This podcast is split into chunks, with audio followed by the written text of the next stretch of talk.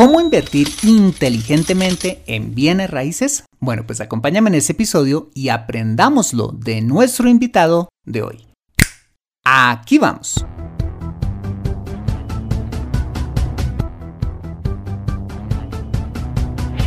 Bienvenido a Consejo Financiero, el podcast de finanzas personales donde aprenderás a manejar inteligentemente tu dinero, salir de deudas, tomar buenas decisiones financieras y alcanzar una prosperidad sólida y duradera.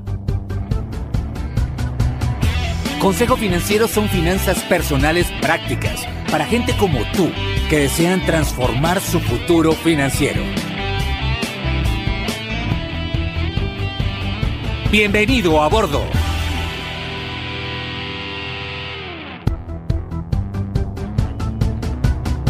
Hola, ¿qué tal? Soy Fernando Fernández y sí, esto es Consejo Financiero, tu podcast, tu programa de finanzas personales donde aprenderás a manejar inteligentemente tu dinero, a salir de deudas, a tomar buenas decisiones financieras de consumo, ahorro e inversión y los principios para alcanzar una prosperidad sólida y duradera. Como sabes, tener educación financiera es un aspecto esencial para alcanzar tus objetivos de vida, pues aunque tu profesión o área de conocimiento no sean las finanzas, todo lo que hagas en la vida involucrará dinero, por lo que necesitarás saber administrarlo inteligentemente para alcanzar cada una de tus metas financieras. En Consejo Financiero aprenderás a convertirte en un sensei de tus finanzas personales y como siempre, te invito a visitar www.consejofinanciero.com, donde podrás encontrar este y muchos más contenidos de finanzas personales que su seguro van a ser de utilidad para tu vida financiera. Y si te gusta Consejo Financiero, para mí sería súper valioso si pudieras aportar, voluntariamente por supuesto, desde un dólar al mes para financiar este programa. Si quieres hacerlo, solo debes ir a patreon.com slash consejo financiero y darle clic en Hazte Mecenas, haciéndote patrocinador oficial de este programa y tener acceso ilimitado a mi servicio de consultas financieras express. Por adelantado y de corazón, mil gracias por tu ayuda. Bueno, muy bien, y sin más preámbulos, empecemos con el episodio de hoy. Bienvenidos a bordo. En este programa hemos hablado de diferentes formas de inversión, como el emprendimiento, las franquicias o invertir en el mercado de valores. Pero nos faltaba una muy, pero muy importante, que es la inversión en bienes raíces.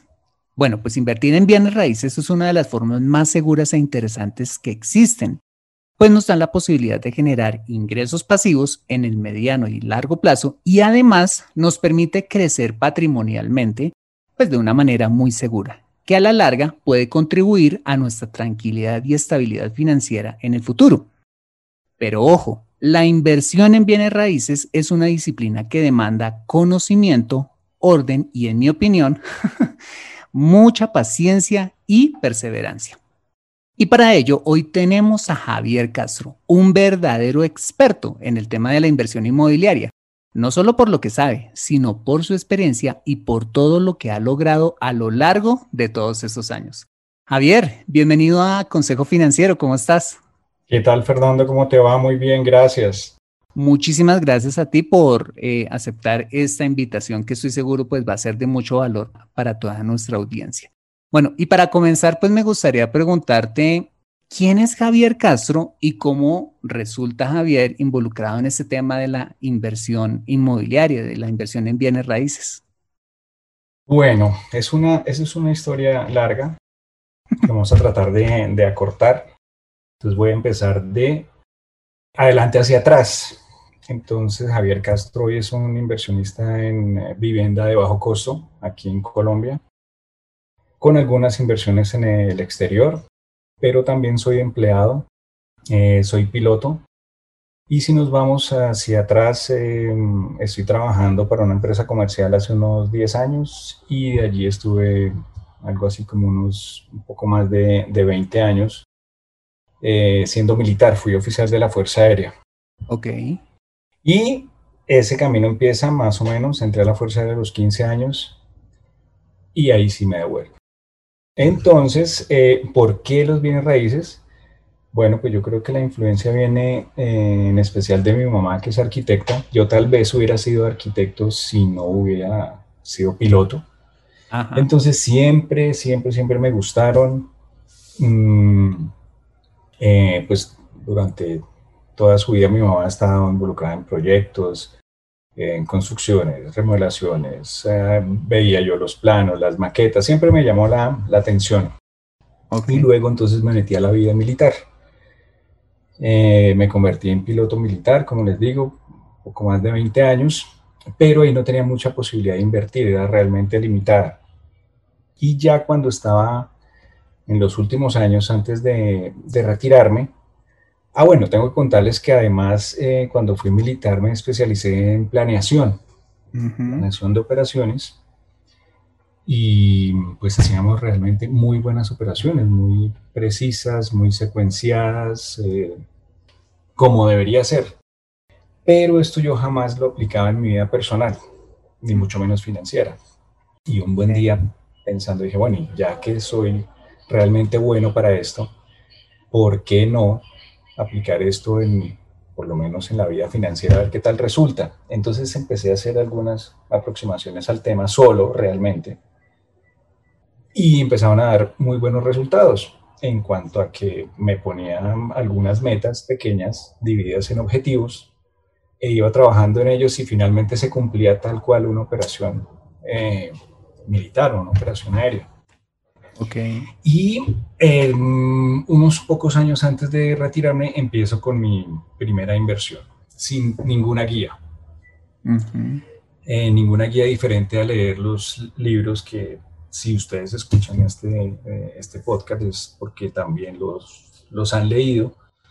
Eh, muchos libros de Kiyosaki, los leí todos, me entusiasmé, empezó entonces a brillar allá el arquitecto, más la planificación y me lancé a, a invertir. Entonces, eh, unos primeros años de inversión muy lenta, digamos, mm, con resultados buenos, no me puedo quejar. Y como vi que daba esos resultados eh, tan buenos, entonces me enfoqué en diseñar como un sistema para que eso fuera creciendo mucho más rápido. Correcto. Y ahí es realmente en donde llego a este punto, pero todo fue planificación. Eh, en esa época, infortunadamente, no había educación disponible de, de bienes raíces como la hay hoy en día a través de Internet, sino eran libros. Entonces me tocó aprender mucho por sí solo, preguntar a la gente que sí era realmente inversionista, no como yo, que era un principiante e ir aprendiendo paso, paso, paso, paso, hasta que hoy día pues eh, llegué a donde quería llegar. Pero lo hubiera, lo hubiera hecho muchísimo más rápido si hubiera habido algún curso, alguna guía, alguna cosa. Entonces, ahí llegó Javier Castro a hacer lo que es el día de hoy. Ok, o sea, juntaste tu interés por los bienes, o más bien tu gusto por los bienes raíces, lo juntaste con la habilidad o digamos esa parte metódica para, para hacer planeación y poder dividir una tarea grande en tareas pequeñas y eso lo terminaste aplicando para, no solamente para, para la inversión como tal, sino también para, bueno, tu vida personal, tus finanzas personales y demás, ¿no? Así es. Ok. Eso significa que, y yo creo que muchas veces, y muchos pensamos en algún momento de nuestra vida que el tema de invertir en bienes raíces es algo para solamente las personas que tienen mucho dinero. Pero tú qué le dirías a esas personas? No, yo le digo que los bienes raíces son para todos, obviamente para los que tienen mucho dinero y para los que tienen muy poco o nada. He hecho negocios con cero pesos, cero dólares, depende de dónde estés simplemente teniendo la información. Más que dinero, se necesita información y esa información que es conocimiento, aprender algunas técnicas, eh, conocimiento del mercado, si uno se, se especializa en una, en una, pequeña zona de la ciudad donde vive justamente, eh, va a empezar a haber muchas, muchas, muchas posibilidades, conectarse con la gente, networking, conocer eh, agentes de bienes raíces, conocer constructores, conocer vendedores, conocer realtors toda esta cosa funciona muy bien y, y como te digo, logré hacer negocios con cero, cero. Nadie me los cree, pero es posible, es perfectamente posible. O sea, eso significa que no hay que tener mucho dinero para poder ser inversionista de bienes raíces, porque quizás muchos de los de las personas que escuchan este programa, muchos tendrán la posibilidad para hacer inversiones en, en bienes raíces, pero acá el mensaje y lo que aprendemos de Javier es que la inversión en bienes raíces es algo que está al alcance de todos. Lo que tenemos que eh, aprender es cómo hacerlo. Y de hecho, pues para eso estamos y para eso hemos invitado a Javier a este, a este podcast. Bueno, ya entrando en materia, ¿qué nos puedes decir? ¿Por qué es bueno invertir en bienes raíces? Porque es una inversión, eh, como decimos en Colombia, chévere, eh, interesante. Bueno, em, es mi punto de vista, ¿no? Puede diferir de otros muchos, pero a mí me gusta eh, los bienes raíces porque son activos reales, diferentes a, por ejemplo, activos de papel. Eh, no digo que sean malos, de hecho no tengo mucha idea de cómo funcionan, eh, estoy simplemente poniendo un ejemplo para poder hacer la comparación, pero son activos reales que existen, que están ahí, los puedo asegurar, yo puedo asegurar mi inversión, ¿cierto? puedo comprar un seguro para que salvaguarde el valor de mi bien, casa, apartamento, local, lo que sea, yo creo que yo no puedo comprar un seguro para, para que eh, salvaguarde el valor de una criptomoneda o de una acción, o eso no se puede hacer. Entonces, por eso prefiero bienes raíces. Cubren necesidades básicas, es decir, todas y cada una de las personas que viven hoy día en el mundo necesitan un sitio donde vivir, todos. Es una necesidad básica. Es decir, nunca, nunca se va a agotar eh, la demanda de este bien. Entonces, por eso me gusta mucho. Y pues como se han dado cuenta, el valor de la tierra sube, sube, sube muchísimo, eh, en especial en las ciudades grandes. Entonces ya las reconstruyen, como vale tanto la tierra. Entonces eh, lo que hacen es comprar casas viejas, de pronto de una, dos plantas, unen cinco, diez casas, las compran a muy buen valor y construyen un edificio de 20 o de 30 pisos. Entonces, ¿eso qué quiere decir? Que lo que vale es la tierra. ¿Sí? Entonces, por eso es que me gustan los bienes raíces, porque es un activo real, en, conclusión. Sí, un activo pues, bastante seguro y, y, digamos, creo que lo que, interpretando tus palabras, los bienes raíces son un bien tangible. Sí, que podemos, que podemos oler, que podemos ver, que podemos tocar. Entonces, eso es a lo que creo que tú haces referencia. Bueno, queremos invertir en bienes raíces y, pues, digamos, eh, adoptamos la idea de que es, un, es una inversión muy buena. ¿Cuáles podrían ser las estrategias que podríamos hacer en el, digamos, amplio espectro de la inversión inmobiliaria? ¿Cuáles serían como esas estrategias? ¿Compro y arriendo o compro y y vendo? ¿Cuáles como podrían ser esas, esas principales estrategias? Claro, hay, hay, hay, muchas, digamos que muchas, unas más sofisticadas que otras, pero en general yo digamos que las podría eh, clasificar como, de las que yo hago tres, eh, pero digamos que podrían ser cuatro, digamos que, que, que es lo normal, comprar y mantener. Ese es como lo que hacían nuestros papás, nuestros abuelos, tenían una segunda vivienda que posiblemente alquilaban y no querían tener más, o estaban bien con eso, o en su casa dividían una planta o una parte y, tenían una propiedad de alquiler, pero tal vez no tenían la visión de que eso podría ser una mina de oro si lo, si, si lo multiplicaban. Entonces digamos que esa es una, comprar y mantener, todos tranquilos, no pasa nada. Otra es comprar y vender. Esa no me gusta mucho porque es un poco especulativa, entonces es comprar barato y vender caro, pero el negocio desaparece en ese momento. Es decir, hago un negocio hoy, lo termino en tres, cinco meses, lo que sea, pero ese dinero nuevamente se acaba, tengo que volver a hacerlo. y, hasta que no encuentre una a buen precio y la vuelva a vender, pues no, no, no puedo obtener más dinero. Esa sería la segunda que no me gusta mucho. La otra es comprar, alquilar y vender. Entonces, ojo, este ciclo la compro, la alquilo por un tiempo y la vendo. ¿Y por qué la vendo? porque eso puede servir para apalancar otros proyectos, eh, por ejemplo, familiares. Puede ser una propiedad de estas, eh, los estudios universitarios de un hijo.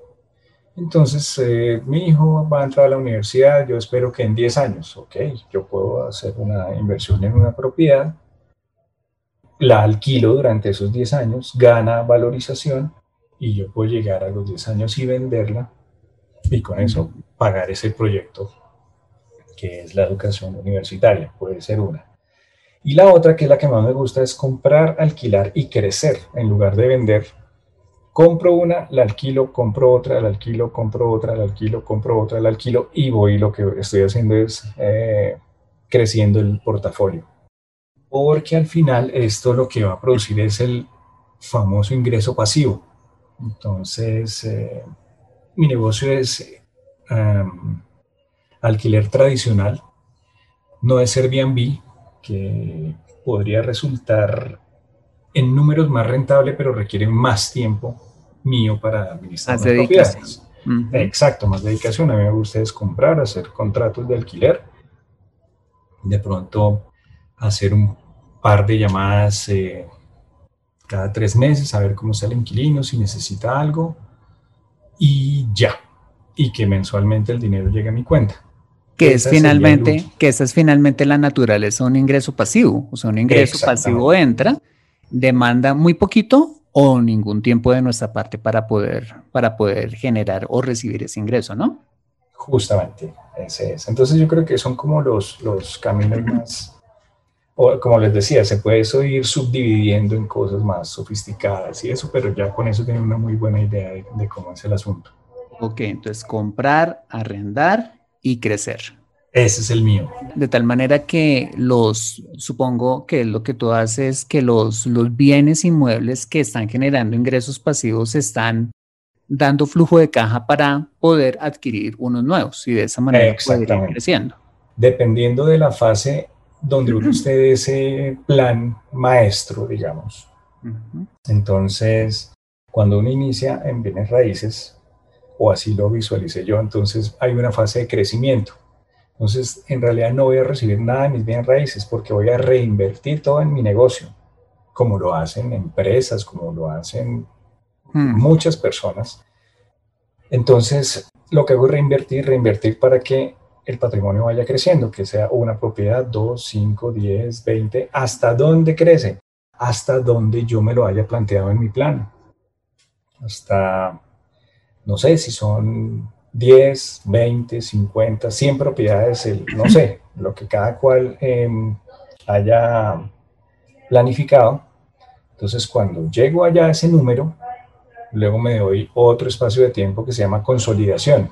Y ahí lo que voy a hacer es pagar, ahora sí, en lugar de utilizar el flujo de caja mensual para comprar más, voy a empezar a pagar deudas, deudas hipotecarias, de tal forma que al final de la fase de consolidación está todo el, el ingreso pasivo líquido. Ya eso es a donde quería llegar, digamos. Si estamos contentos ahí, pues ahí vendría, mm, si quisiera uno puede reestructurar el plan y decir, bueno, ahora quiero crecer hasta tal otro punto. Y lo vuelvo a hacer. Es, a mí eso me hace muy divertido. Ajá. claro. No, y yo creo que pues de eso se trata. O sea, la inversión inmobiliaria es un debe, ser, debe tomarse como un negocio serio, ¿sí? Un negocio en el cual, pues, por supuesto, si queremos crecer, tenemos que hacer reinversión, porque si de lo que nos genera no, los, no lo vamos gastando, pues realmente no estamos generando crecimiento, sino simplemente estamos mejorando nuestra calidad de vida o nuestro flujo de caja, pero pues no, ese no es el sentido y no lo que tú nos quieres enseñar y me parece súper valioso. Yo creo que pensando en lo que tú dices ahorita del modelo y del momento en el cual uno se encuentra, creo que es lo primero que uno debería preguntarse, ¿no? ¿En qué edad o en qué etapa de mi vida estoy? Si soy soltero, si ya estoy casado y tengo hijos, o si ya estoy cerca de mi edad de retiro. Entonces, claramente, el que está cerca de su edad de retiro, pues quizás no está pensando en crecer en su portafolio de inmuebles pero el que está joven, ese sí, pues quizás tiene un, un horizonte de inversión más alto más largo en el cual pues puede hacer muchas más cosas, ¿no? Entonces creo que a la hora de invertir en bienes raíces es importante hacerse esa pregunta, ¿en qué etapa estoy y qué es lo que quiero? ¿Sí? Exacto. ¿Qué es lo que quiero? Y definitivamente los, los, bienes raíces, así como tú lo ves, pues creo que es una, es una estupenda forma de generar ingresos pasivos, no en el corto plazo, pero sí en el largo plazo y de esa manera poder pues cumplir una meta, no sé, como querer eh, tener un ingreso de 10 millones de pesos eh, mensuales, pero para eso tengo que hacer una serie de sacrificios durante todos esos años para lograr que eso se dé, ¿no? Exacto, no es que no den dinero de inmediato. Lo que pasa es que la, la estrategia que más me gusta a mí fue la que les expliqué, pero yo puedo hacer paralelamente comprar y vender. Como les decía, he hecho negocios con cero pesos, desde cero y al cabo de tres o seis meses, pues eh, eh, vienen los rendimientos. Sí, entonces no quiera, no quiere decir eso que uno, no, es que me gusta esta y solo la voy a hacer así. No, yo puedo coger otro activo que es mi tiempo. Digo, bueno, a esta parte de comprar, alquilar y crecer, le dedico lo que le debo dedicar. Cuando tengo que buscar, cuando tengo que buscar la financiación, cuando busco el inquilino, cuando hago todo esto, eso es un un poco de tiempo que yo voy a destinar ahí. Pero puedo tomar la decisión de utilizar otra parte de mi tiempo, que es un activo, como les digo, y ese tiempo eh, lo que voy a hacer es buscar propiedades para comprar y luego vender. Entonces sí es posible obtener eh, ganancias desde el principio. ¿Sí? Ok, perfecto. Así es. Bueno, muy bien. En este momento de la charla, nuestra audiencia está pensando, bueno, pues tiene sentido eh, es interesante invertir en bienes raíces y hay como, como diferentes formas de hacerlo. ¿Qué es lo primero que deberíamos tener nosotros en nuestra vida para poder arrancar? O sea, ya podemos arrancar ya solamente con, con el objetivo de invertir en finca raíz o, primero qué tenemos que hacer en nuestra vida financiera pues para lograr que eso, eso sea realidad. Ok, listo, sí, muy buena pregunta. Pues eh, infortunadamente no solo con el deseo estaría uno listo. Yo explico esto casi siempre como un triángulo, imagínenselo, porque esto es un podcast. Un triángulo, es decir, sus tres puntas, y en cada punta, imagínense que en una está finanzas personales, en la otra está motivación y en la otra está conocimiento. Si ese triángulo no tiene esas tres puntas completas, yo no puedo, no debería invertir no debería empezar a invertir aún. Es decir, voy a poner ejemplos. Estoy súper motivado. Me leí toda la serie de libros de Robert Kiyosaki. Estoy listo. Pero entonces revisemos la punta superior. Finanzas personales. Ah, tengo deudas de tarjeta de crédito, tengo las famosas deudas malas, me están acorralando, entonces no sería inteligente empezar a invertir cuando, por otro lado, está saliendo el dinero, ¿no? Meter el dinero en una inversión largo plazo cuando a muy corto plazo estamos drenando todo ese dinero que nos podemos ganar.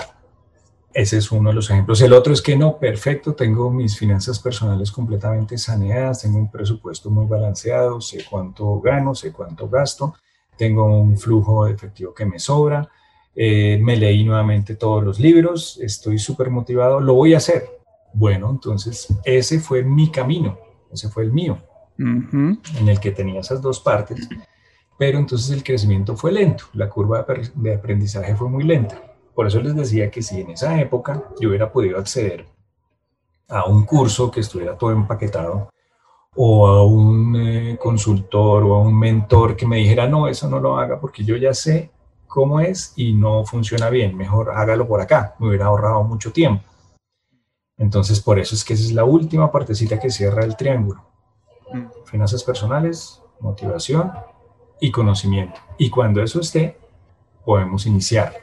Y oh. es un trabajo, ¿no? No es un esperar a que eso ocurra. Es decir, ok, tengo las finanzas personales no muy bien, me voy a dar la tarea de sanearlas de ver por lo menos en dónde estoy, cómo gasto. Aquí hay gente que no sabe, tiene créditos en sus tarjetas que no saben ni a qué tasa están, ¿sí? Eh, créditos de consumo que no saben o no lo comparan entre uno y otro y no saben cuál es más perjudicial para su bolsillo. Entonces, eh, esto se puede hacer también, hay mucha información disponible en Internet o hay gente que, se, que les puede ayudar o lo que sea, pero tomar acción, tomar acción para una cosa. Si no me gusta leer, pues leo, eso me va a motivar o la motivación también puede venir de la mano sencillamente con alguien que le enseñe. Cuando le empiezan a enseñar a uno, pues la motivación va creciendo como, como una cosa secundaria y dice, sí, me gusta, lo quiero hacer Sí, pero toca, no es que esperar a que se alineen los planetas, no, toca tomar acción para que ese triángulo se cierre. Sí, claro, así es. No, y, es que realmente es muy sencillo, o sea, el tema de, qué bueno que tú en este momento estás diciendo todo lo que estás diciendo porque es lo que durante todos los episodios de este podcast eh, hablamos acá. O sea, antes de pensar en invertir, pues primero tenemos que hacer un presupuesto, tenemos que salir de deudas, tenemos que organizar nuestros hábitos financieros, tenemos que hacer una cantidad de cosas para ahí sí pasar, digamos de alguna manera, a la, a la parte divertida de las finanzas personales, que es la construcción de riqueza. Entonces, este triángulo del cual nos habla nos hablas tú, me parece que es súper valioso. Motivación, finanzas personales y conocimiento. Que finalmente es lo que nos va a ayudar a no cometer los errores que otros ya cometieron y hacer que nuestro, de alguna manera nuestro camino esté pavimentado, ¿no? Bueno, muy bien. Bueno, ya hablando ya un poquito más específico de, de tu especialidad, tú nos contabas en un comienzo que tu especialidad en el tema de inversión inmobiliaria es la inversión en vivienda de interés social. ¿sí?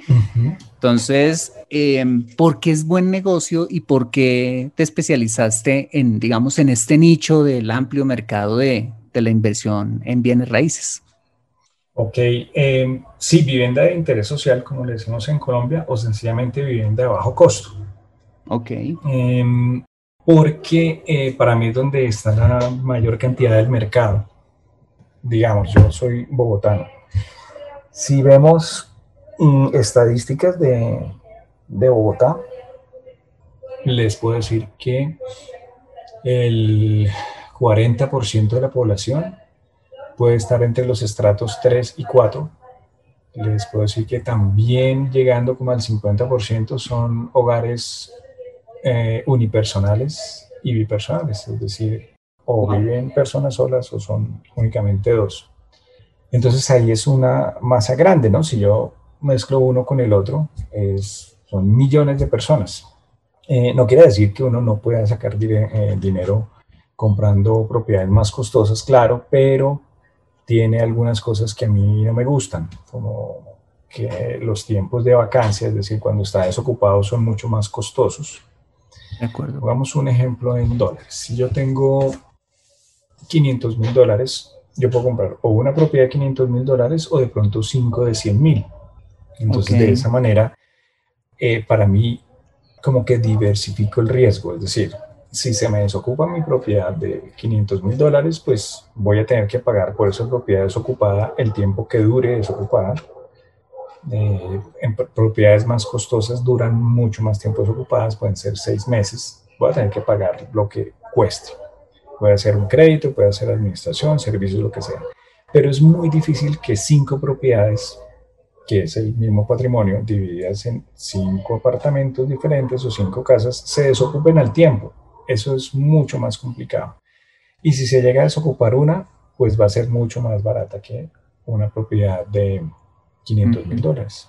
Entonces, por eso, porque la vacancia para mí funciona mejor con estas propiedades. Y no quiera decir cuando de pronto para gente que no está en en Colombia, este, esta vivienda de interés social no es la parte más baja del mercado. Hay más bajo todavía. O sea, hablamos de Colombia, hay unas que se llaman de interés prioritario, por ejemplo. Son más abajo, más baratas. Pero a ese nicho sí no, no me gusta entrar ahí porque es más difícil de asegurar. En cambio, el de vivienda de interés social y esa franjita, yo puedo asegurar el arrendamiento sin ningún problema. Okay de hacia abajo es más complicado y hacia arriba pues obviamente que se puede asegurar también.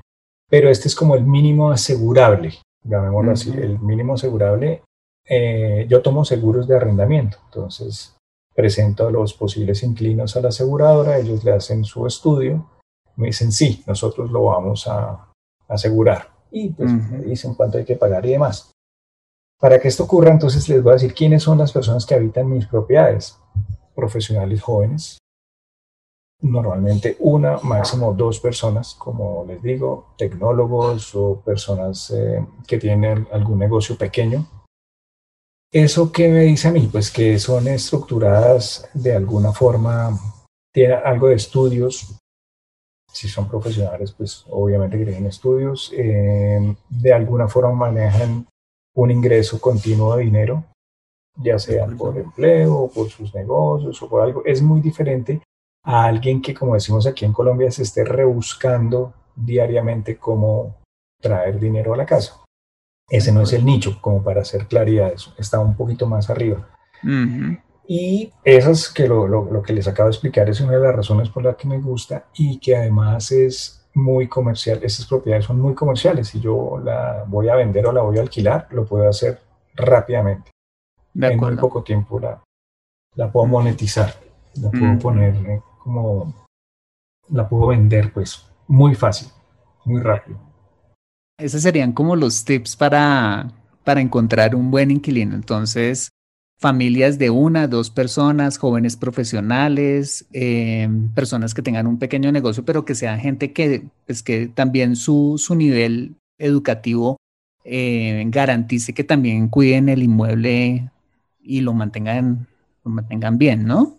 Sí, aunque no está ligada una cosa con la otra, ¿no? Es decir, eh, la persona que no estudió me va a destruir el inmueble. No, no, no, no es eso. Lo hago más que todo por la facilidad de asegurarlos. Pero ya que tocas ese tema, entonces, ¿cómo hago yo para alquilar o para escoger un buen inquilino? Entonces, primero, nuevamente, de adelante hacia atrás, entonces yo primero pienso en cuál es mi inquilino ideal. ¿Cuál quisiera yo que fuera la persona que ocupara mis inmuebles? Entonces la empiezo a definir por mercado. Como les decía que hay tanto, entonces mis propiedades están configuradas para una o dos personas máximo. Yo no la alquilo a familias grandes, ni mucho menos. Entonces, a mí me gustaría, les voy a decir el perfil que es el que empleo en todas las propiedades. Una o dos personas sin mascotas, sin carros, sin niños. Eso es como en términos generales. ¿Por qué? Pues obviamente, mm, empecemos por lo obvio. Mascotas, pues yo tengo, pero yo sé que causan daños de vez en cuando. Y para evitar fricciones con el inquilino, entonces prefiero que no tenga. Sí, para después, no, es que eso fue un rayón, ¿no? ¿Cuál rayón? O sea, atravesó la puerta. Entonces, para no entrar en ese tipo de fricciones, entonces prefiero que no tengan mascota. Esa es una. La otra, que no tengan niños por lo mismo, sobre todo si son pequeñitos, entonces, ¿quién de nosotros que tiene niños no ha tomado, no ha tomado la foto muerto de la risa a la pared llena de marcador de diferentes colores? Entonces, pues para uno, pues le da mucha risa, sí, manda a pintar la pared y todo, pero seguramente el arrendatario Mm, como no le importa, puede hacer que le raye la pared, raye los closets, y eso ya es grave, porque ya no es de pintar, de, pintar encima, sino de cambiar la pieza. Entonces, niños no. Y finalmente, carros no, es porque, eh, aunque no es determinante, yo les digo como un gancho, esto es un gancho para el que le digo, ¿tiene carro? Bueno, después les cuento cómo es que los entrevisto, pero ¿Tiene carro? No, no tengo carro. Ah, bueno, el apartamento tiene un parqueadero. Si usted quiere hacer uso de él, es decir, si usted lo quiere subarrendar o algo, es más o menos 100 mil a 150 mil pesos, por mí no hay inconveniente, lo puede hacer. Si la gente dice, bueno, ok, gracias. Un ingreso adicional. Un ingreso adicional, pero en realidad yo ya lo estoy cobrando en el alquiler, yo no les estoy descontando por no tener carro en el parqueadero. Entonces, ese es el, perfil. Y ya con ese perfil claro, entonces pongo la publicidad, hago lo que sea necesario y empiezo a entrevistar telefónicamente a las personas. Y voy tomando notas. Esa creo que es una de las cosas que hacen la diferencia. Entonces tomo mis notas. Yo no simplemente contesto la llamada y preguntan por una propiedad. Yo digo, sí, dos habitaciones, dos baños, a la comedor. No.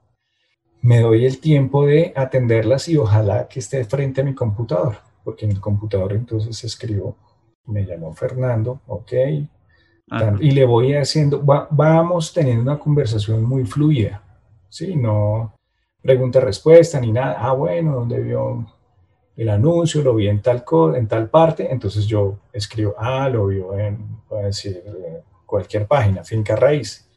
Entonces, ok. Eh, y de esa forma también me doy cuenta cuál es la publicidad que más rinde. No, vi un letrero en una ventana. Ah, ok. Vi una cartelera, lo que sea. Ajá. Y vamos hablando, cuándo se quiere pasar, cuántas personas son ustedes. Y empiezo a sacar la información sin que, sin que sea una situación como Dios. Es decir, eh, Fernando, ¿tienes mascotas? De pronto Fernando es amante de las mascotas y me dice, sí, porque y no se puede o qué.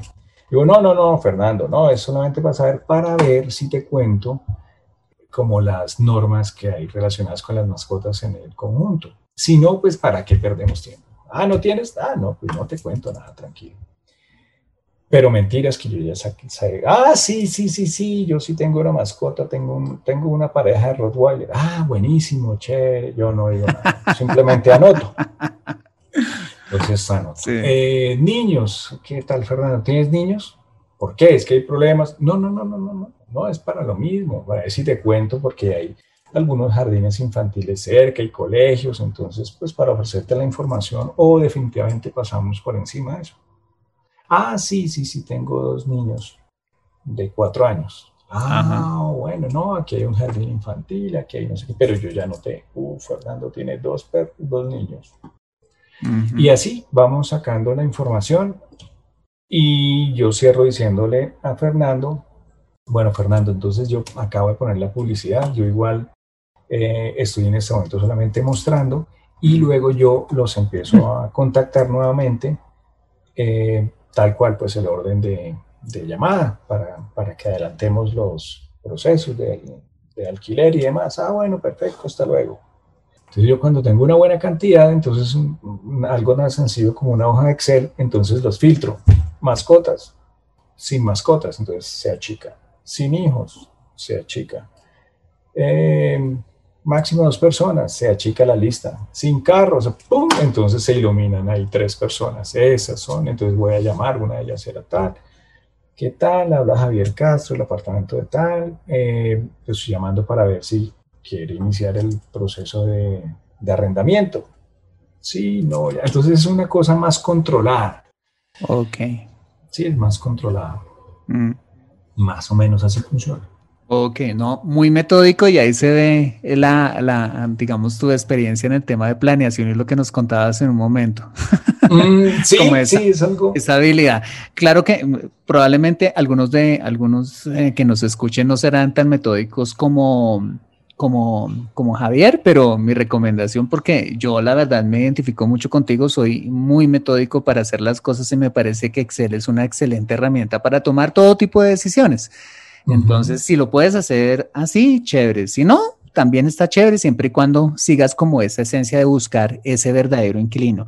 Pero devolviéndonos un poquitico, ¿qué tips nos podrías dar para elegir un buen inmueble? Ahí se nos había, se nos, nos habíamos ah, saltado esa parte. ¿Cuáles son como esas cosas que tú verías si digamos, listo, vamos a empezar a hacer nuestra primera inversión?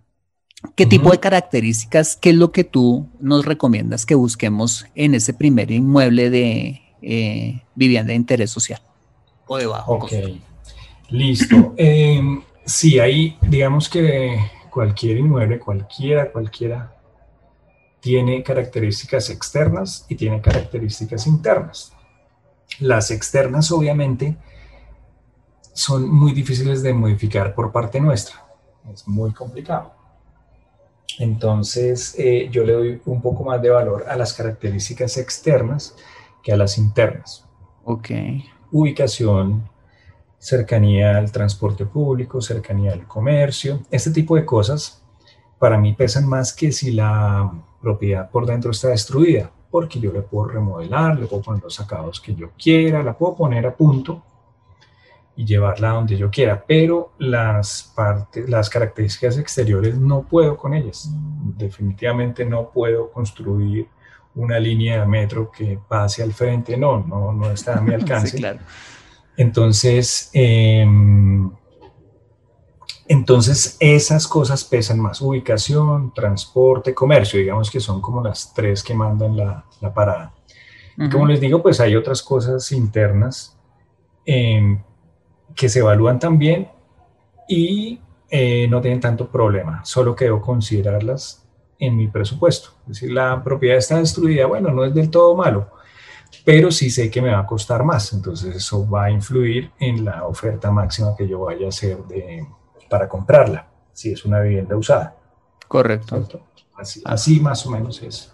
Y también, obviamente, en nuestro amigo Excel con, se califica cada cosa, tiene su ponderado, saca una calificación. Si esa calificación es superior a, cierto, a cierto límite que yo he puesto, entonces yo la considero que es buena. Si saca menos, es menos y no, no es, esa no es, busco otra. ¿Con parqueadero o sin parqueadero? Eso depende mucho y sobre todo en estos tiempos. Eh, siempre será preferible con parqueadero, pero hoy día les voy a poner otro ejemplo.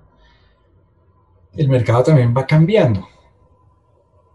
Mm, si estamos hablando de viviendas de interés social, es decir, nuevas, hoy en día en Colombia, en Bogotá, que es mi ciudad, se puede conseguir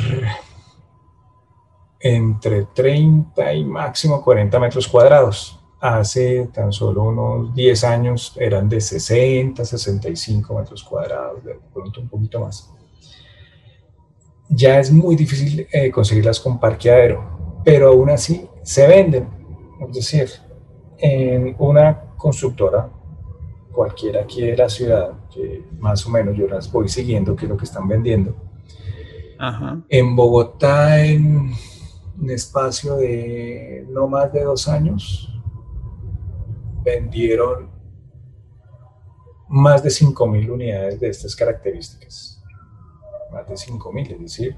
Sin parqueadero. sin parqueadero, con un parqueadero por cada seis apartamentos. Ok, o sea, parqueaderos comunales, que es como hoy en día se venden en ese segmento, ¿no? Exacto. Entonces, en una ciudad grande y caótica como esta, pues es cierto, ellos se dieron cuenta que de pronto tener el carro para cada uno no es lo ideal, entonces prefirieron quitar parqueaderos, dotar mejor las áreas comunes eh, y ponerlas a la venta y vendieron en menos de dos años 5 mil o más, calculo yo, de esas mismas características. ¿Qué quiere decir? ¿A qué voy con el cuento que les estoy echando? Que el parqueadero eh, es importante en la medida en que la propiedad no esté cerca al transporte público o no tenga buen transporte público. Pero si tiene muy buen transporte público, yo podría obviar el parqueadero. Yo igual le doy una calificación, ¿no? Si en todo caso no, ya sumando todo, no pasa la propiedad, pues busco otra.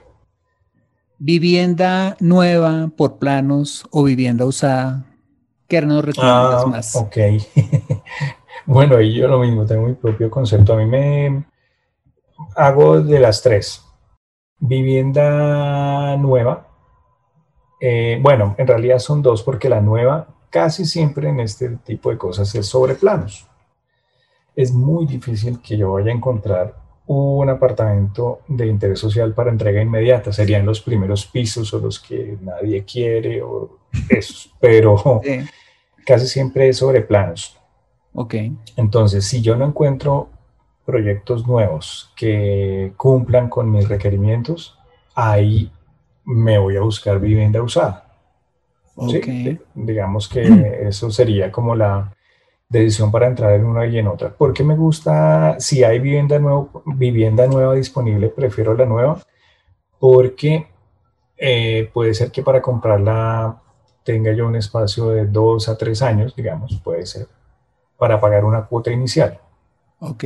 Entonces eso hace que el pago sea eh, pequeño, más pequeño, que si voy a comprar una vivienda usada, pues debo tener ahorrado cierto capital si es que quiero hacer una oferta y moverla de manera veloz.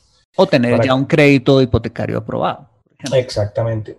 Entonces, eh, a mí me gusta eso porque va se va pagando sola, digamos, con el ingreso de las otras propiedades, es decir, que las, las que ya tengo van ahí pedaleando para producirme una nueva dentro de dos años o dentro de tres, una, dos o tres, las que uno pueda ubicar ahí. Pues también por eso me gusta. Ah, bueno, entonces sí, sí te gusta la vivienda interés social por planos.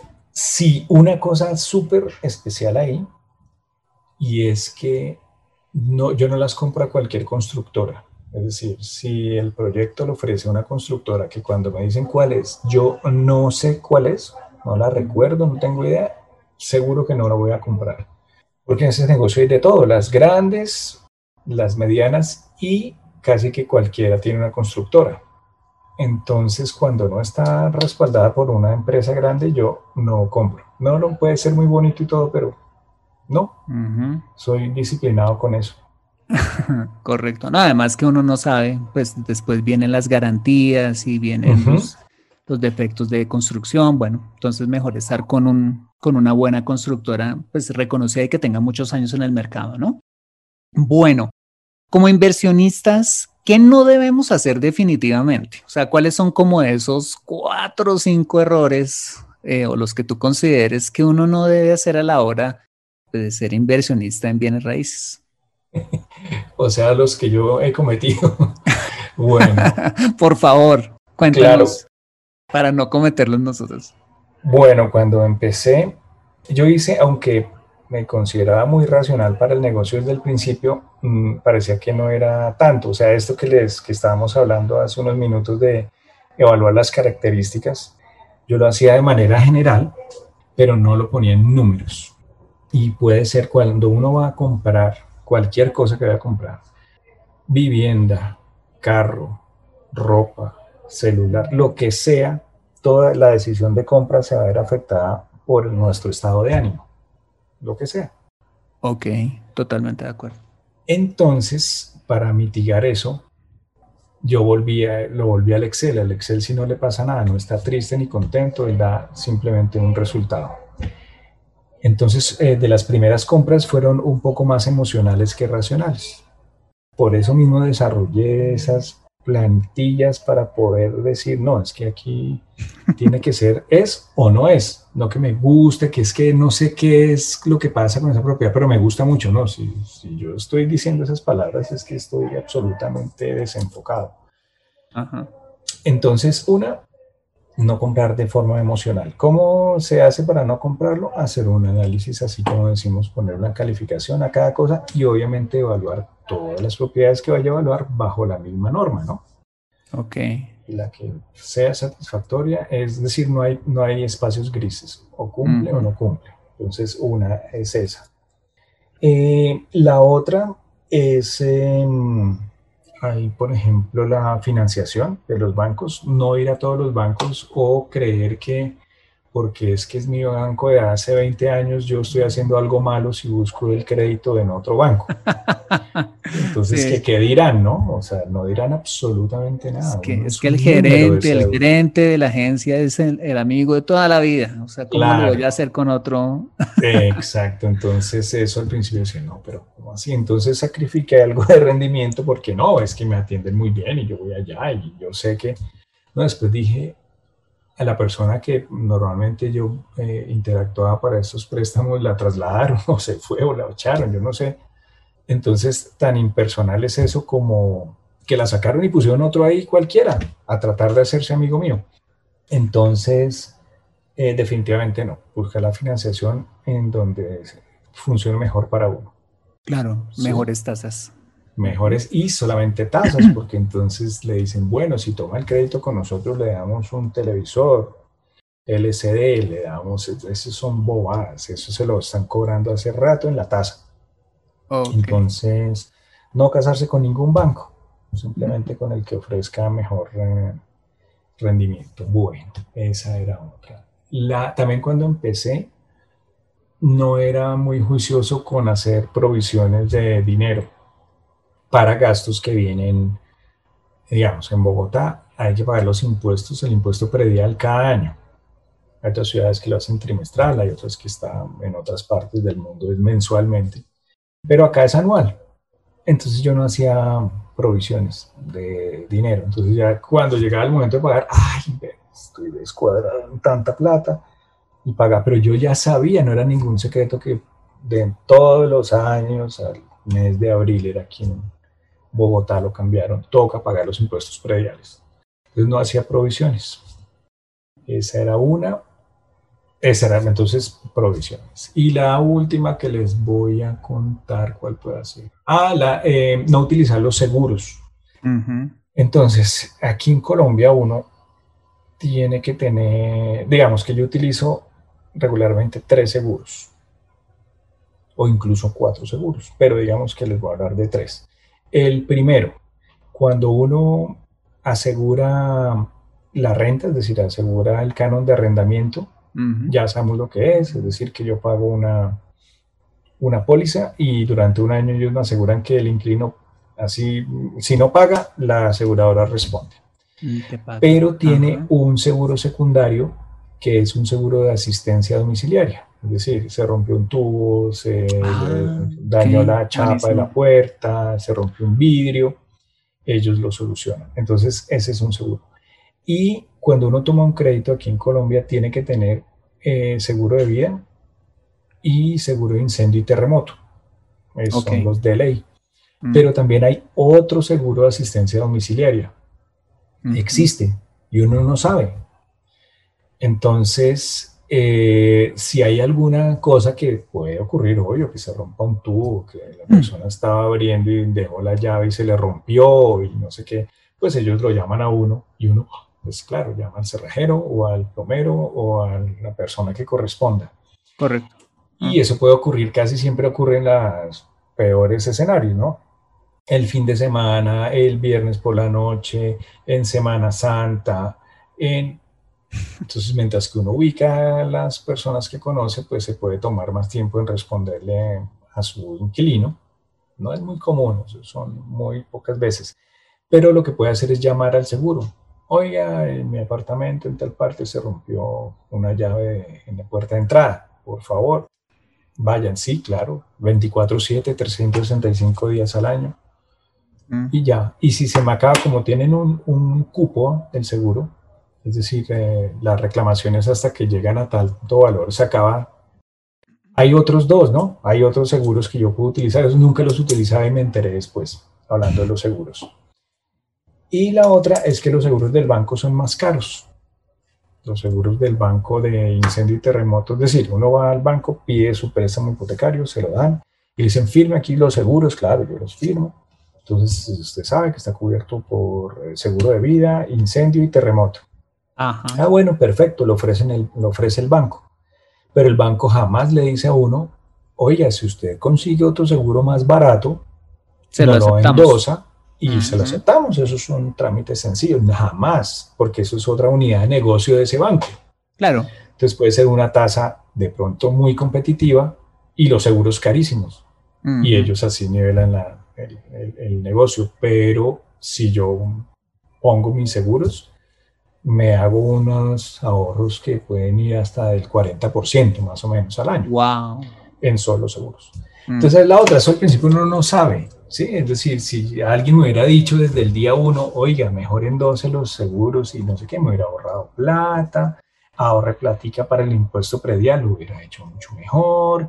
Eh, o mire si eh, los daños que le ocurren eh, son cubiertos por el seguro de asistencia domiciliaria, se ahorra otra platica, o sea, todo eso es dinero.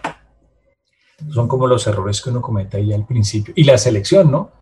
no se tiene que pensarla así muy racional, nada emocional. Ajá. Esos, esas serían como las recomendaciones así generales que me acuerdo en este momento. Súper valiosas, muchas gracias Javier. Bueno, ya para ir terminando, ¿por qué no nos hablas qué es Superfinanzas? Bueno, ah, gracias. Superfinanzas es, no es más que un perfil de Facebook y uno de Instagram, que es mío es que mucha gente me decía, ¿por qué no da consultorías individuales? Yo decía, no, pues es que no me alcanza el tiempo y además yo, no, pues yo, ay, no es que sepa mucho, pues me da, pero de un tiempo para acá dije, bueno, listo, voy a tomar la decisión por un amigo. Me dijo, no, usted lo que tiene es que tiene la opción de enseñar, hágalo, eso es bueno, hay mucha gente que necesita de eso. Entonces dije, bueno, está bien, pero no es nada muy elaborado, construido, marketing, no. Entonces, para no em, poner mi teléfono personal, entonces abrí sencillamente un perfil de Instagram y una fanpage de Facebook que se llama Superfinanzas. Tienen el mismo logo en colores azules y ahí es donde me conecta la gente que quiere eh, recibir eh, consultoría personalizada. Ah, ok. Es más que, no es, no es más allá. No tengo podcast como tú, no tengo canal de Facebook, eh, de, perdón, de YouTube, ni nada de estas cosas, pero mm, ahí me puede conseguir gente que, que quiera obtener algún tipo de consultoría en dos temas. O sea, yo no hablo cosas que no sé, que ni que jamás he hecho. Entonces yo solamente ofrezco consultorías en finanzas personales e inversión en vivienda a bajo costo. Perfecto. Es en lo que, en lo que yo realmente puedo ofrecer mi conocimiento. Y tampoco eh, le doy consultoría a cualquier persona. O sea, yo cuando alguien me conecta, yo digo, bueno, es como una entrevista, como una cita con el médico. Cuénteme qué problemas tiene. Entonces ellos me dicen, no, es esto y esto. Es... Y la respuesta, yo soy muy franco, les digo, no sabe que yo no le puedo ayudar. De pronto, no, usted lo que necesita es un abogado eh, especialista en bienes raíces. Si conozco alguno, yo le pero yo no, o sea, lo siento mucho, no le puedo ayudar. Sí, entonces hago ese filtro porque ahí vienen personas pensando que es una cosa como mágica y no, no, no, pues tampoco, yo le puedo ayudar en eso y en esto. Ahí sí yo no me meto.